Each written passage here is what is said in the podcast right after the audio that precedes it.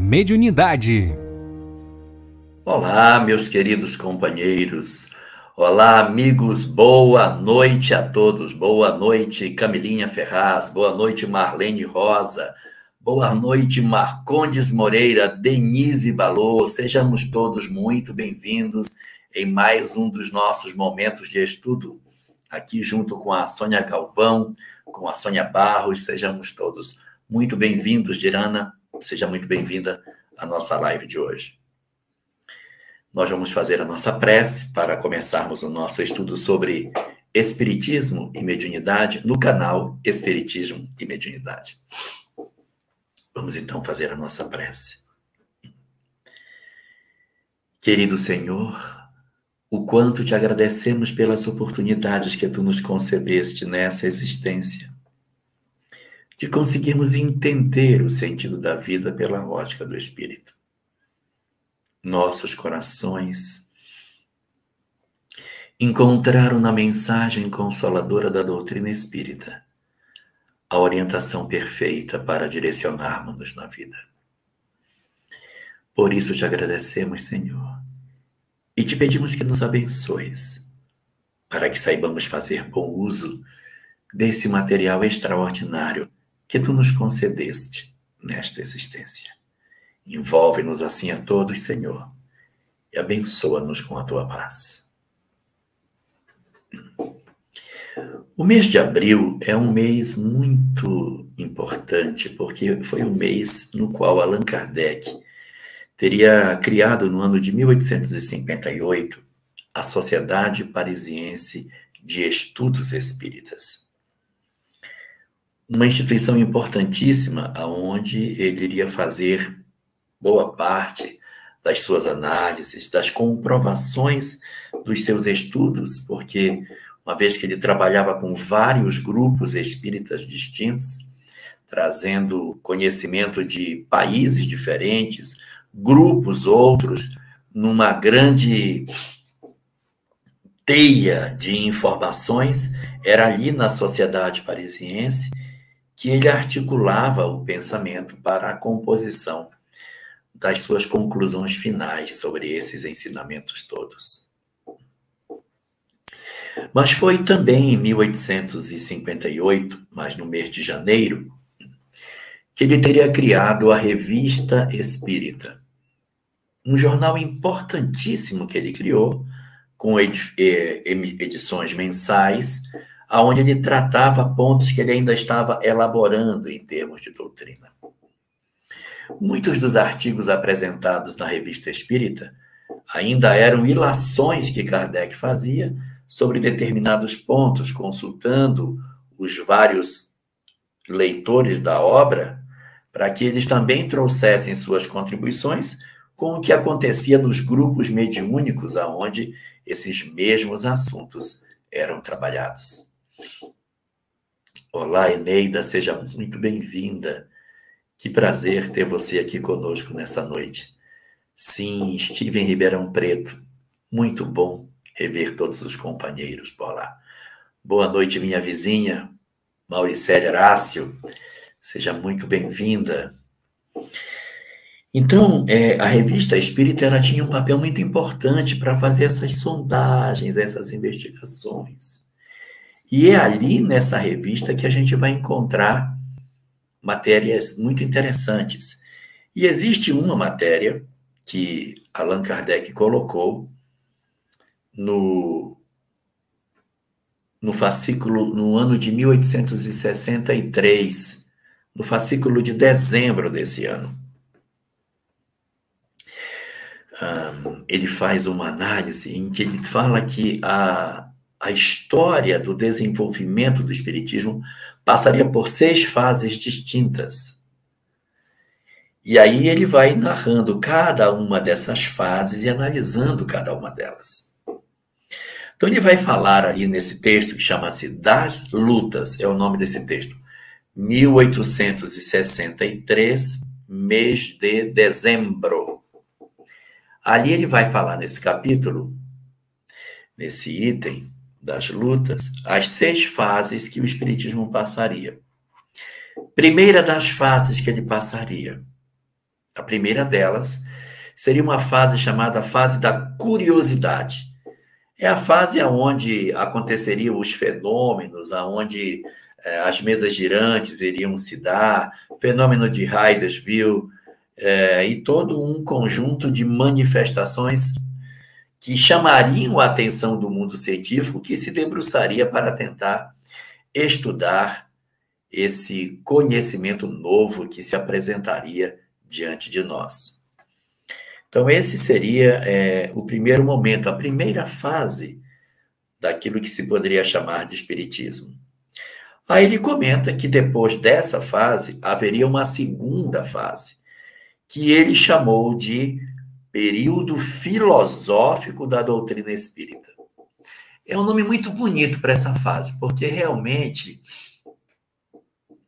o período inicial, que é o período da curiosidade, é um período onde as mais diferentes pessoas, em mais distintos grupos, é, trabalhavam o conhecimento e tentando entender o que acontecia, mas não havia uma teoria, não havia uma estrutura, não havia um, um pensamento organizado sobre aquele fenômeno.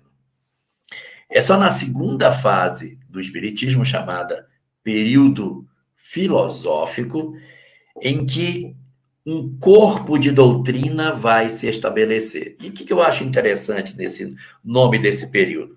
Porque ele poderia dar o nome de período científico, né? Poderia ser, porque é quando aquele conjunto de verdades vai se organizar e montar efetivamente um corpo doutrinário.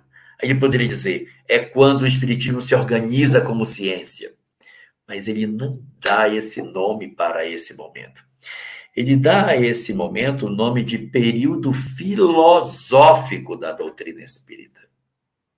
Por que teria Kardec feito isso? Ele abriu mão de chamar a essa fase de ciência para chamar de filosofia.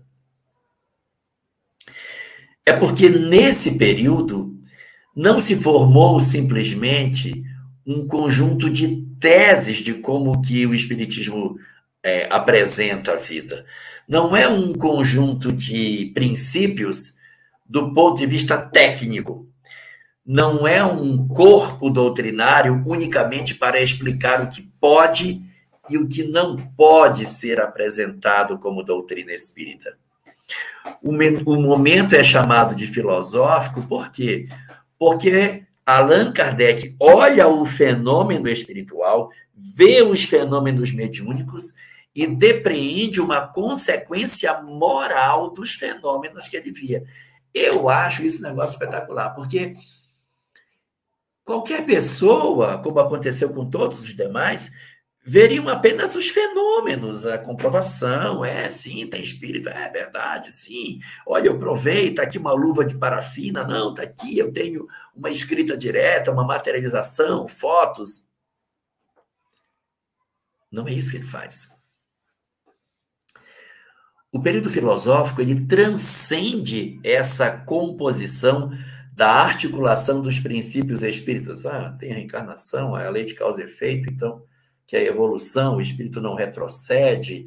Aí aqui tem Deus, aqui tem a imortalidade da alma. E... Não é só isso. Não é só a engenharia da composição dessas engrenagens que fariam esse todo que seria a doutrina é a consequência moral de tudo isso. Porque ele poderia ter criado todo esse corpo de doutrina sem a preocupação moral. Eu, particularmente, conheço muitas doutrinas que são assim. Elas falam da reencarnação, falam. Falam da lei de causa e efeito, falam do mundo espiritual. Mas não tem o apelo moral, não tem esse desdobramento no sentido da composição da vida do homem em conexão com esses saberes, não há uma convocação para a mudança. Não existe uma ênfase para as consequências desse saber. É como se nós tivéssemos um saber desprovido de conduta. Igual eu aprender matemática. Olha, eu descobri aqui matemática é isso. Ah, eu descobri astronomia, pronto, é isso. E aí eu tenho um conhecimento, esse conhecimento ele é puramente técnico, ele não des, des, desenvolve, não se desdobra em uma visão mais moral daquilo que se vê. Kardec, observando a engrenagem da composição do pensamento, o que diz ele, Sirlei Marzani? O que diz ele? Ele vai dizer para nós que as consequências morais são importantíssimas para o entendimento da mensagem espírita e ele vai rotular o segundo período como período filosófico. Genial.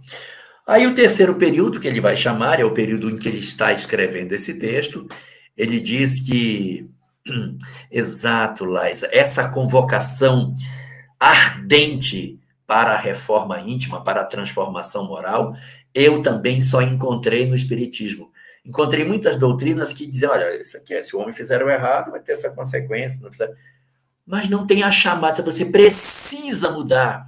Aproveita teu tempo realmente eu também só encontrei isso aqui na doutrina espírita. Muito bem, então, terceira parte dessa história, dessa história que Kardec está contando, ele diz que vai ser o período das lutas. É o período onde vai acontecer todo um processo de questionamento das verdades espíritas.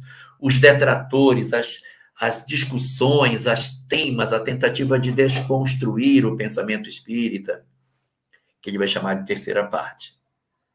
Aí diz que teria uma quarta parte. Diz, olha, no século XX, nós vamos ter uma quarta parte, que ele diz que vai ser o período religioso da doutrina espírita. Ele chama isso, ele diz assim, olha, vai chegar o um momento em que esse conhecimento ele vai levar as pessoas a, a uma convocação de mudança.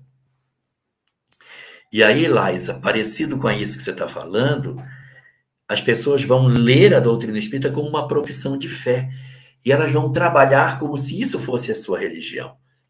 E Kardec diz: haverá um momento em que o Espiritismo vai se apresentar como se fosse realmente uma religião. E isso ele está escrevendo em 1863. 1863. Em 1864, ele faria o Evangelho segundo o Espiritismo. Em 1867, quando ele vai escrever a Gênese, eu não estou errado, não. A Gênese foi escrita em 67, sim. Ela foi publicada em 68, mas ela foi escrita em 67. Ela foi publicada no dia 6 de janeiro. Ora, se o livro sai 6 de janeiro, ele não pode ter sido escrito em 68. Só tinha seis diazinho para ser publicado, então ele foi escrito anteriormente. Então, em 67, que é quando a, a Gênese ela é de fato escrita, nesse período, é, ele vai apresentar um capítulo falando da doutrina espírita como religião. Já de maneira mais desenvolvida, trabalhando esses aspectos bem mais clarificados dentro da cabeça do codificador. Mas em 63, ele já começa a dizer: olha, doutrina divina vai ter um período religioso. E ele diz que depois desse período quarto, vai ter um período quinto que ele não sabe dar nome, ele não dá nome. Olha, vai ter um período quinto que vai ser um descolamento do espiritismo de uma visão mais religiosa. Ele vai se descolar de ser religioso e vai levar para uma outra percepção do que, que o espiritismo seja. Só que eu não sei dar nome para esse período. Isso eu não, sei que nome vai ter. Não, não arrisco dar nome. Mas quando ele vier, as pessoas que viverem nesse tempo darão nome para esse momento, Márcia Lírio. As pessoas que vão viver vão dar nome a ele. Vão dar nome. Aí diz assim, como eu não tenho, como eu não tenho uma, uma um nome para dar, eu vou chamar de período intermediário, porque seria o período que ligaria o quarto com o sexto, que ele diz que seria o último dos períodos. O último dos períodos, ele diz que é o período da regeneração social.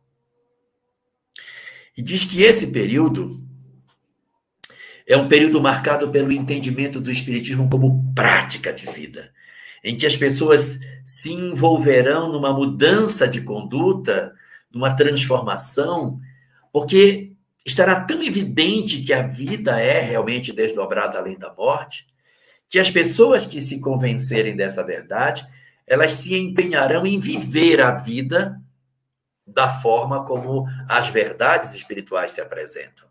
Não é simplesmente um sentido religioso de culto, de ir, de ter um templo para você ir, para você orar, para se aproximar de Deus. Não, é vida social.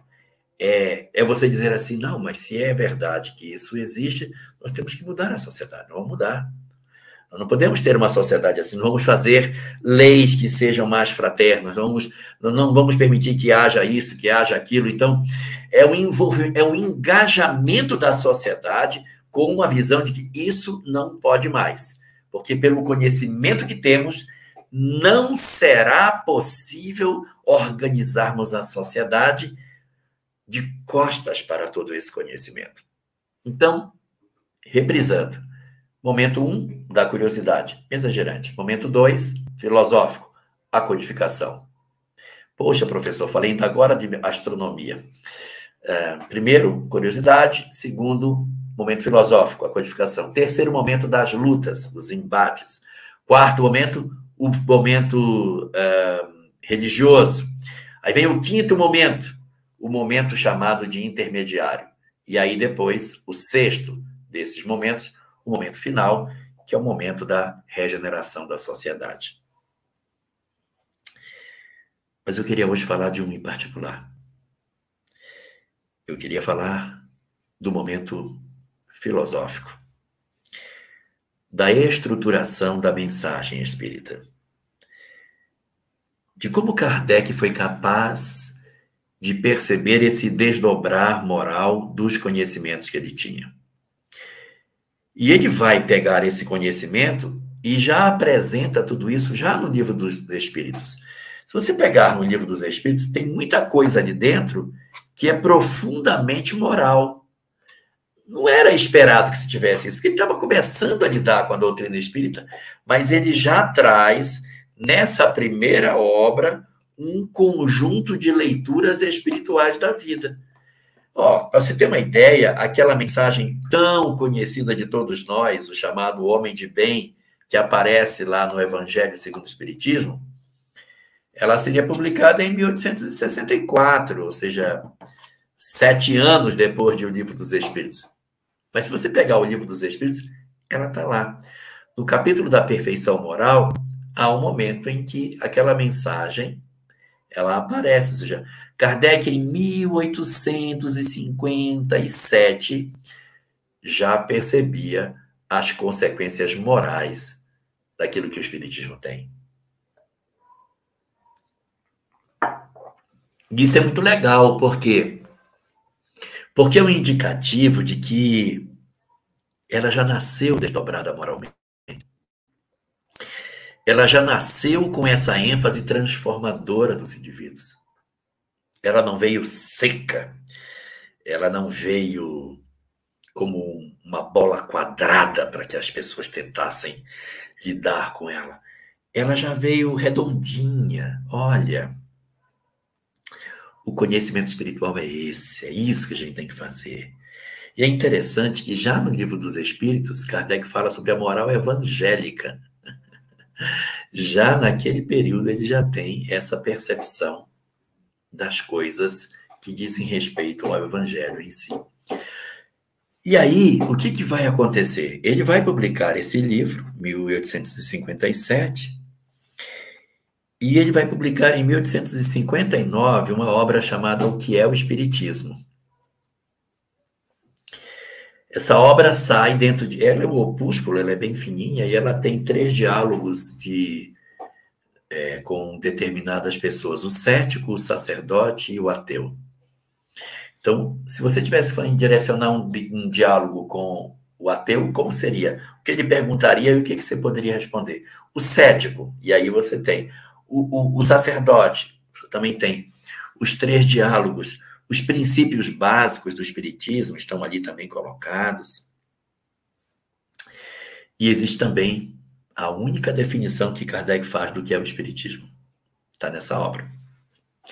Ele diz que o Espiritismo é a ciência que estuda a origem, a natureza e o destino dos espíritos, bem como a sua relação com o mundo corporal. O Espiritismo é a ciência que estuda a origem, a natureza e o destino dos espíritos, bem como sua relação com o mundo corporal. Nessa mesma obra, Kardec ainda trabalhando os conceitos espíritas, vai dizer ali que o espiritismo não é religião. Sim, você vai encontrar nessa obra esse conceito. Não é religião. Só que depois ele vai fazendo reflexões de que a religião não é exatamente aqueles conceitos que a gente muitas vezes tem. Aí ele reconceitua a religião e dali para frente ele começa a ter uma visão diferente do espiritismo com relação à religião. Então, você vai ver a doutrina espírita se aproximando da ideia de religião ao longo da codificação. Vai devagarinho, começa a se aproximar, vai, chega no Evangelho segundo o Espiritismo, chega na Gênesis, você vai vendo o amadurecimento do codificador. Mas tem um outro conceito que ela não se aproxima ao longo do tempo. É um conceito que o, os espíritos, eles, na verdade, já apresentam desde o princípio e Kardec colhe essa ideia desde o começo, que é a ideia moral. Enquanto a questão da religião ela vai sendo trabalhada na cabeça de Kardec ao longo do tempo, o conceito de moral não é conceito de moral já nasce junto com a doutrina espírita. E qual é a consequência disso? É que todas as obras que ele compõe, todas elas, têm uma ênfase moral interessantíssima. Ora, a Gênese lá no final, a Gênese, é um livro já da maturidade do codificador. E tem um capítulo falando de religião e mostrando uma reconceituação de religião e apresentando o Espiritismo como religião, já nessa identidade. O livro anterior, que é o livro O Céu e o Inferno, é um livro que trata dos assuntos da religião: céu, purgatório, inferno, anjos, demônios, e todo o desdobramento dessas questões, mostrando para a gente, de maneira muito clara e inequívoca, essa proximidade da doutrina espírita com a religião. Se a gente puxar um pouquinho mais para trás e pegar o Evangelho segundo o Espiritismo, nós vamos encontrar dentro dele uma, uma discussão já bastante madura sobre a ideia da religião conectada com os princípios espíritas. Está lá, está lá nessa harmonia entre a doutrina e a religião em 1864. Ou seja, ah, desde o livro dos Espíritos, a gente tem essa proximidade com a moral atravessando tudo isso. A gente fala de moral lá na Gênesis, fala de moral no céu e o inferno o tempo todo mostrando as consequências morais dos homens no mundo espiritual, fala de moral absurdamente no Evangelho segundo o Espiritismo e fala de moral no livro dos Espíritos. Faltou um, né? Não falei de um. Livro dos Médiuns. Ora, ora, Livro dos Médiuns, uma obra que se apresenta como sendo espiritismo experimental. Uma obra que se apresenta como sendo o manual dos guias e evocadores. Será que essa obra foi composta de uma visão diferente do codificador? Já que a Gênese tem ênfase moral, o céu e o inferno tem, o Evangelho tem e o Livro dos Espíritos tem, terá ele reservado o Livro dos Médiuns para um destaque mais técnico daquilo que se poderia esperar do entendimento sobre a mediunidade em si? Pois é. Esse nosso livro de discussão na nossa noite de hoje, ele é também um livro cheio de aspectos morais. é muito surpreendente aquilo que a gente encontra nessa obra, porque a expectativa nossa é que ele fosse um negócio bastante ligeiro, sucinto e que trouxesse para nós assim, puf, ó, o espírito se comunica assim, você faz assim, é o que vai, vai que dá certo. Mas não é.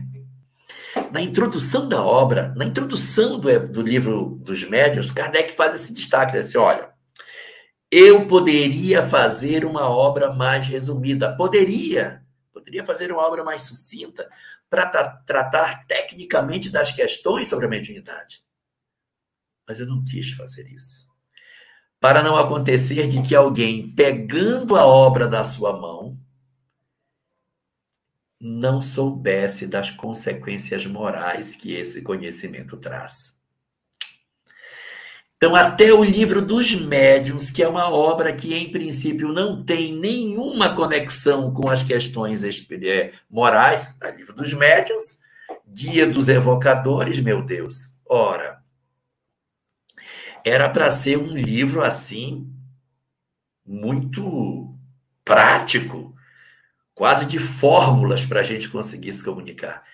Mas Kardec faz uma tessitura desse livro, ele constrói uma, uma visão de mediunidade profundamente transformadora.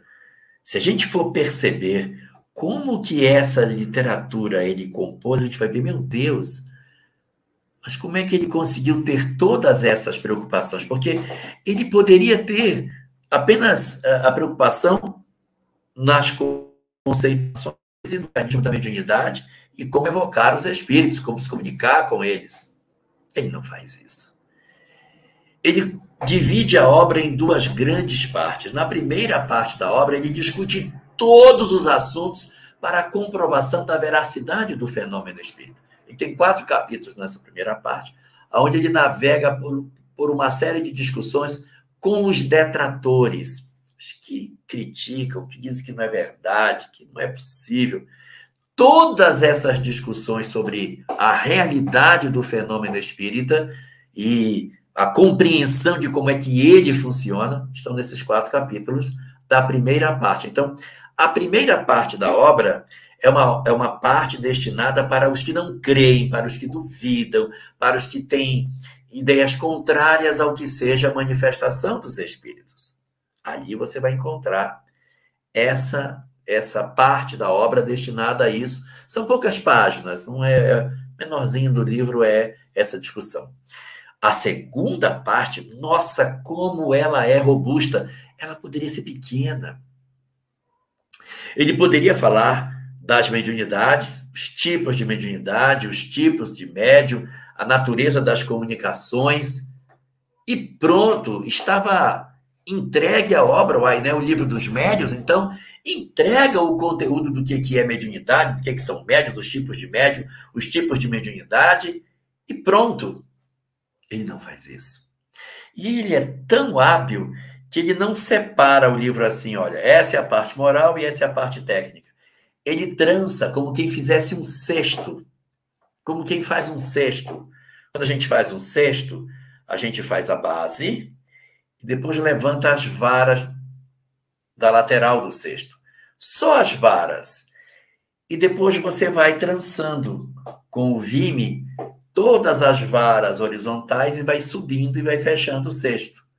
Então, as varas que ele usa para construir a estrutura do livro são os esteios dele.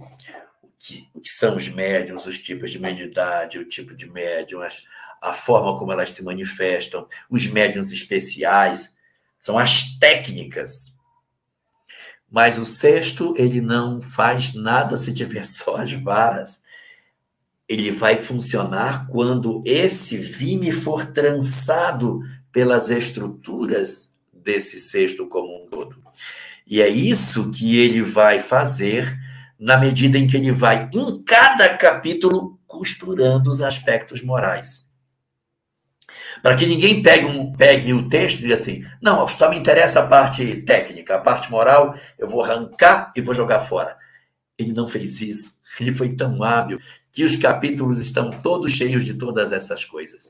Mesmo os capítulos que poderiam ser capítulos que a gente poderia dizer, ah, aqui sim a gente tem técnicas puramente é, do ponto de vista materiais.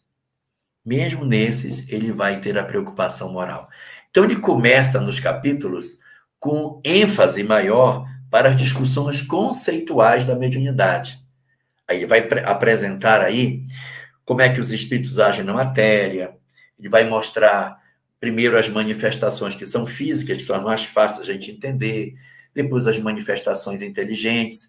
Aí ele volta para discutir como que acontecem as manifestações físicas. Primeiro ele mostra quais são. Agora vamos discutir como é que elas acontecem. Ele dá as teorias mostrando como que esses fenômenos vão se dando. Só que em todas essas teorias, os aspectos morais vão acompanhando dentro dos tópicos. Ele vai trabalhando, ele para, conta um caso, e nesse caso ele mostra as consequências morais daquilo que está sendo visto. E aí ele vai trabalhando as manifestações físicas espontâneas, depois ele vai mostrando as manifestações que não são físicas, as manifestações espirituais. E nessa compreensão de como é que essas manifestações se dão, como é que eu vejo, como é que eu não vejo, como é que o espírito aparece com uma roupa, com um objeto, com uma faca, com uma caixa de rapé, ele faz uma parada para discutir o laboratório do mundo invisível, que é a manipulação dos fluidos no mundo espiritual para a composição de objetos fluídicos que para os espíritos são como que materiais. Nesse capítulo que fala sobre essas questões materiais, Kardec discutindo, tem que parar para discutir as questões morais, claro. Vai discutir sobre a questão de um espírito tentar fazer um veneno para uma pessoa tomar, se isso seria possível ou não, e as questões morais dos espíritos que se envolvem. Ele vai comentar sobre o tipo de espírito que se manifesta em, em, em determinados fenômenos físicos, que as entidades que são ligadas a esses fenômenos são mais básicas, e que os espíritos de escola eles costumam se manifestar predominantemente nas manifestações intelectuais, aquelas que, que movem o pensamento das criaturas, embora eles também possam fazer manifestações físicas, deixam para aqueles outros que assim hajam. E aí ele vai depois trabalhando tipos de mediunidade bastante interessantes, coisas assim bem curiosas, como de repente as manifestações como a pneumatografia, a pneumatofonia, que são a escrita direta ou a voz direta, em que sem médiums é, que emprestem a sua garganta, a voz se estabelece, sem médiums que emprestem sua mão, os escritos se, se mostram diretamente postos. Então, ele vai apresentando isso e vai falando sobre a importância da gente entender como que esses médios podem ser bem orientados em termos da produção de seus textos, falando da necessidade da vigilância para o bom exercício dessa mediunidade. Quando ele termina de apresentar todos esses fenômenos mediúnicos, ele pares bem agora, eu vou entrar num outro bloco de capítulos. Um bloco de capítulos que tem uma ênfase moral danada os médiums. Ele vai classificar os médios, médium escrevente, médium psicógrafo, médiums que são audientes, videntes, médiums que são de materialização, que ele chama de aparições. Ele vai apresentando uma série de mediunidades e vai dando exemplos. Como é um médium desse tipo? Aí ele conta um caso. O caso tem um monte de informação moral vai mostrando o quanto essa mediunidade ela é útil para a transformação das pessoas. Depois que ele exaure todas as conceituações dos médios, classifica e tudo mais, aí sim, aí o livro se descola dessa questão mais técnica e vai dar uma ênfase ainda maior para os aspectos morais. A partir dali do capítulo 17 do livro, Pronto. Agora nós vamos ter muito mais discussões morais do que as discussões materiais. Ele vai falar de como é que você forma os médios, como é que você prepara os médios, dos perigos da mediunidade, dos inconvenientes dessa mediunidade, de botar uma criança, de botar uma pessoa que já é louca, da influência moral do médium nas comunicações. Meu Deus, isso é fantástico, de como que a conduta do médium interfere na comunicação, para que ninguém se fascinasse, para que ninguém se iludisse. Ah, peguei um ditado do médium, então é verdadeiro. Calma! Vamos conhecer essa criatura, vamos entender como é que ela é. Então ele vai trabalhar esses aspectos da influência do médium e avançando nisso, o capítulo da obsessão. É no livro dos médiuns que Kardec faz a primeira apresentação de obsessão simples, fascinação e subjugação. Depois ele voltaria a discutir isso na Gênesis, mas é aqui que nasce essa condição de entendimento desses graus, dessas formas de apresentação do processo da perturbação. Depois desse capítulo sobre as discussões que dizem respeito à obsessão, ele entra num dos capítulos que eu particularmente acho um dos mais interessantes, que é o capítulo sobre a identidade dos espíritos. Aqui você vai ver a experiência do codificador. Aqui você ver o que é um homem maduro interpretando o que os espíritos dizem. Olha, como é que a gente faz para saber se isso vem de um espírito bom ou não? Não se preocupe com o nome. O nome não é o mais importante. Muitos dos espíritos superiores têm nomes que você nem conhece. Às vezes eles até usam outros nomes para ser entendido, mas não são eles. Não é assim, não funciona assim. É um capítulo vastíssimo. E tem 267 e 268 de, do livro dos médiuns. Começa no, 2, começa no 255, que ele vai trabalhando. Mas o 267 e o 268 são os mais interessantes na composição das características, são as observações de Kardec nessa relação da mediunidade que a gente não pode se deixar enganar. Os, os itens anteriores, ele fala sobre exatamente essa discussão de uh, espíritos que nem foram conhecidos na Terra e que são espíritos de escola e que se comunicam. Se eles forem dar o nome dele ninguém sabe quem é, então ele usa até o nome de outros. Diz uma coisa muito interessante, inclusive, aí que à medida que os espíritos evoluem, fica cada vez mais difícil saber se a mensagem é dele ou não. Porque eles vão ficando tão parecidos que você tem dificuldade de dizer, não, esse aqui é, esse aqui foi fulano. Você pega uma mensagem de um espírito Santo Antônio de Pádua, Santo, San, São, Santo Antônio de Pádua, você pega uma mensagem de Vicente de Paula, que de um, que, que de outro. Eles já são tão sublimados. Aí você pega uma, uma, uma página de Paulo Apóstolo, de Santo Agostinho. Eles já são tão parecidos em termos de pensamento que para achar que é de um que não é do outro é tão complicado. Aí diz Kardec, isso não é mais importante. O nome é a última coisa. Você tem que pegar a mensagem, fechar o nome e ler o texto texto é bom? É, aí depois você lê o nome. Mas primeiro você dá uma olhada no conteúdo. Então, é uma orientação muito rica de como lidar com a mediunidade, para que a gente não se engane. Vai falar sobre, é, nas comunicações, o que, que, a gente pode perguntar para os espíritos, o que, que não deve, para não entrar pelos aspectos comezinhos, chegar, olha, eu eu estava querendo saber se eu me mudo ou se eu não me mudo. Eu saio de onde eu moro para ir para outro lugar. A vida da terra é dos homens, somos nós que temos que decidir. Não são os espíritos que têm que decidir sobre as nossas vidas. Nós não podemos entregar os nossos destinos na mão dos, dos mentores. Não. Quem tem que decidir somos nós, que é para usar o livre-arbítrio que a gente tem.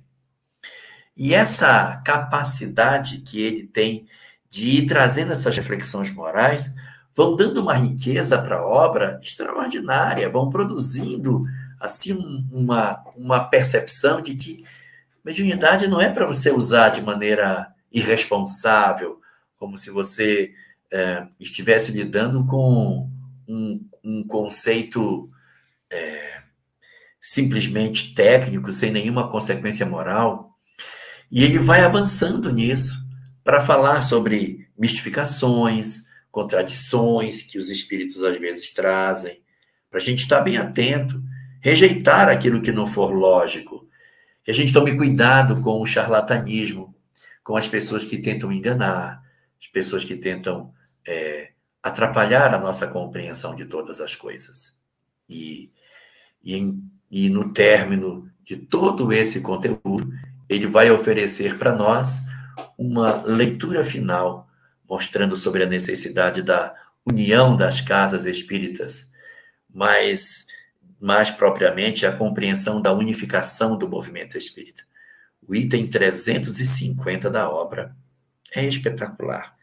Nós não temos tempo para ler esse item, mas é um item que é muito importante que todos leiam, se puderem depois.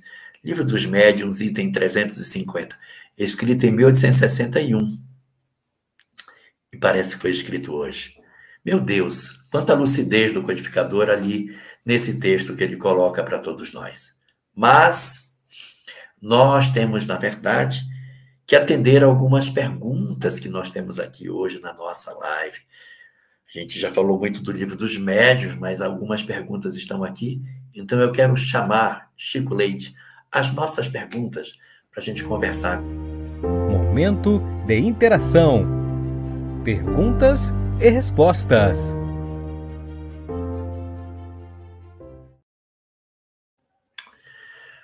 Olha só, temos uma pergunta aqui da Hilda Leon, que pergunta assim: comunicação de uma vida passada é o mesmo que animismo? Não. Animismo é toda forma de expressão de fenômeno psíquico que tem origem no próprio indivíduo. Então, quando você tem uma comunicação de uma vida passada sua, isso é animismo, verdade, mas animismo não é isso. Animismo é muito mais do que isso. Os fenômenos de psicometria, que você pega um objeto e sente quem é o dono, é animismo. Os fenômenos de telepatia, que você lê o pensamento do outro, também é animismo. Curas que você faz, em que você estende a mão sobre uma pessoa e cura você mesmo dando fluido, é faculdade anímica. Dupla vista, eu estou aqui e consigo ver o que acontece em outro lugar, não é mediunidade, é animismo. Capacidade do indivíduo de, de repente, é, estar no, num ambiente e se fazer visível em outro, que é a chamada bicorporeidade, também é um fenômeno anímico, não é um fenômeno mediúnico. Então, animismo é uma, é uma, uma questão muito mais larga do que a comunicação da vida passada. Mas a gente poderia dizer assim: a comunicação de uma vida passada é uma forma de animismo? a resposta é sim, mas existem muitas formas anímicas que não são comunicação da vida passada. Mas toda vez que o espírito se manifesta dando comunicação de si mesmo em estado alterado de consciência, e não como mistificação, mas o médium envolvido na sua condição de sensibilidade, começa a falar como espírito que é, estamos diante de um fenômeno anímico também. Então, o que, que é um fenômeno anímico? São todos os fenômenos em que o próprio encarnado produz um determinado fenômeno psíquico que, de repente, pode ser até entendido como mediunidade. Mas se ele é o autor do fenômeno, estamos diante de um fenômeno anímico.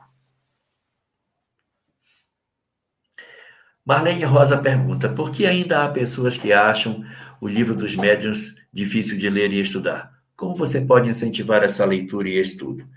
Acredito que isso se dê porque uh, as pessoas muitas vezes não querem estudar as técnicas, os princípios, as, os detalhes mais é, rigorosos que existem dentro do livro dos médios para dizer assim, ó, isso aqui é possível acontecer, isso aqui não é possível, os mecanismos. Eu diria que para a gente poder facilitar isso, Marlene, que a gente fizesse assim, que a gente ingressasse num grupo de estudo sistematizado da doutrina espírita. Fizesse os três módulos, o módulo fundamental 1, o módulo fundamental 2 e o módulo complementar, que dura aproximadamente aí uns três anos. Depois dessa leitura inicial, aí a gente diz, agora eu quero estudar o livro dos médios. E a gente estuda sem pressa. Não pode estudar Tem que terminar, tem que terminar. Estudar tranquilamente, sem estresse, sem angústia, e fazendo o estudo detalhado e procurando as pessoas que possam nos auxiliar. Mas para isso a gente tem que ter gosto para essa leitura. É muito importante que todos os que são médiums na casa espírita conheçam o livro dos médiuns. Importante estudar livro dos médiuns e estudar Diálogo com as Sombras de Hermínio Miranda. Essas duas obras são fundamentais para um bom exercício da mediunidade, mas tem que ser estudada com prazer, com sabor, com alegria, com satisfação, sem aquela visão de querer empurrar o conhecimento goela abaixo, mas saboreando os conteúdos que a gente se defronta dentro da obra. Chico Xavier estudava o livro dos médiuns ou Emmanuel orientava do início ao fim? Não, ele estudava também. Emmanuel presente, mas Chico estudava. Os conhecimentos de Chico vinham da, dos seus estudos também. Ele tinha só a quarta série primária, mas ele tinha uma boa leitura do material espírita que caía nas suas mãos. Mas Emmanuel ajudava muito nas interpretações. Você estuda e as a capacidade de você ver coisas dentro são guiadas por Emmanuel. Se você não tem o conteúdo, não tem como Emmanuel dar ideias do que significa aquilo. Raquel Oliveira, olá Raquel, seja bem-vinda. Já o êxito da comunicação depende do moral do médium? Não, não. O êxito, o êxito não, o êxito não depende da moral do médium. Já que o êxito. Vai, não, volta. Volta lá. Já que o êxito da comunicação depende da moral do médium, como posso reconhecer que tipo de médium sou no sentido moral? Não, olha, é, o êxito da comunicação não depende da moral. O êxito nossa, essa comunicação se completou perfeitamente. O espírito disse tudo o que ele queria. Isso aí deu êxito na é uma comunicação exitosa. A comunicação se completou e o espírito passou tudo o que ele queria, mas ele pode ter passado uma mensagem de ódio, ele pode ter passado uma mensagem errada, ele pode ter passado uma mensagem de divisão.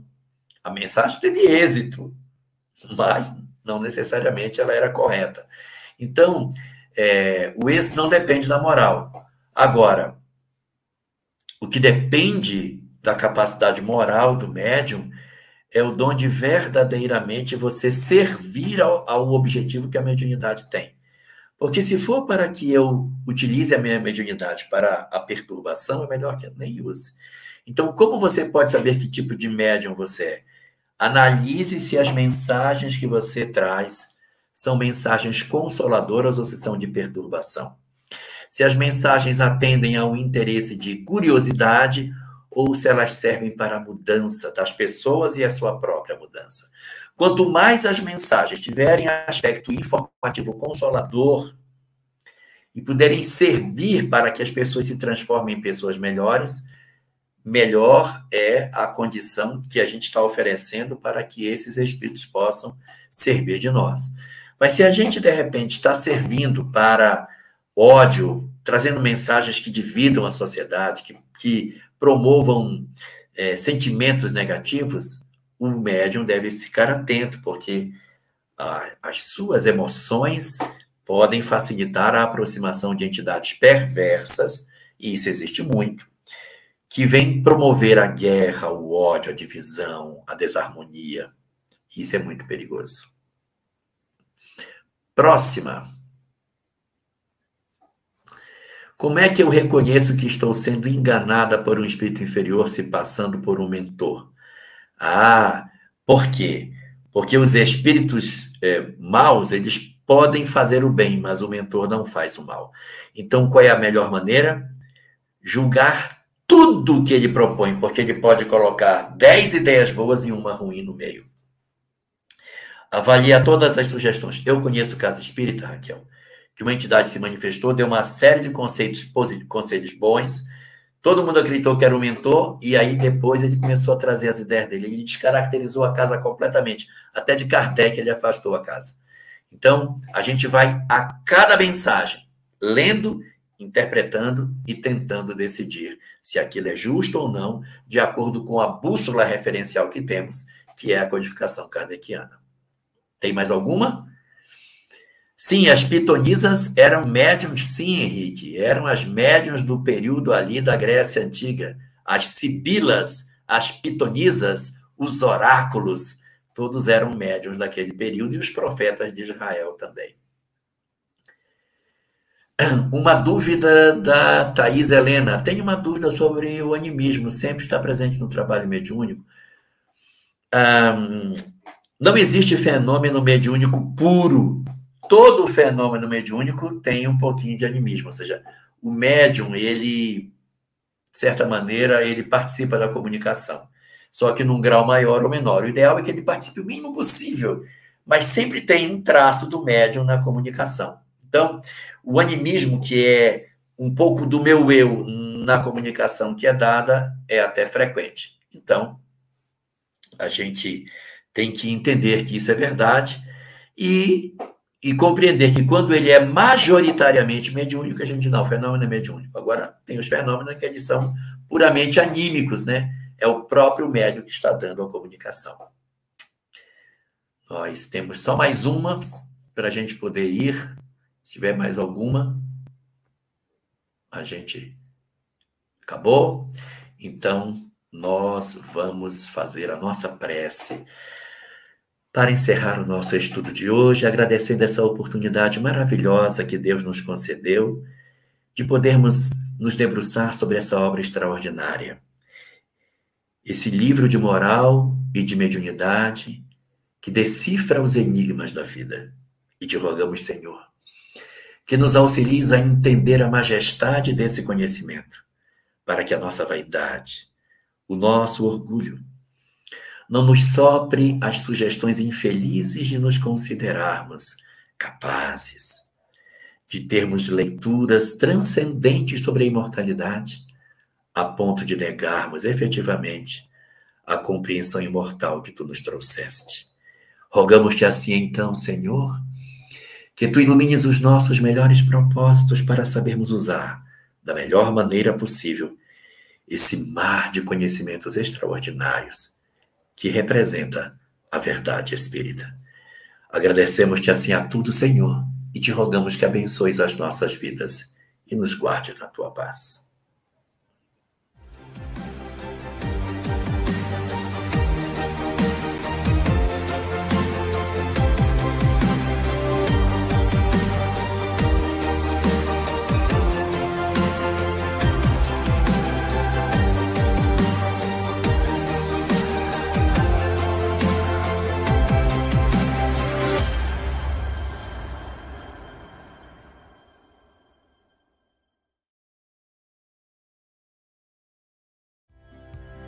Estude conosco.